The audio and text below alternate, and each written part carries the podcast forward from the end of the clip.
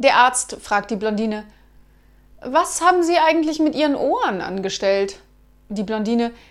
Ich habe meine Kleider gebügelt und auf einmal hat das Telefon geläutet. Statt den Hörer ans Ohr zu nehmen, habe ich das Bügeleisen ans Ohr genommen.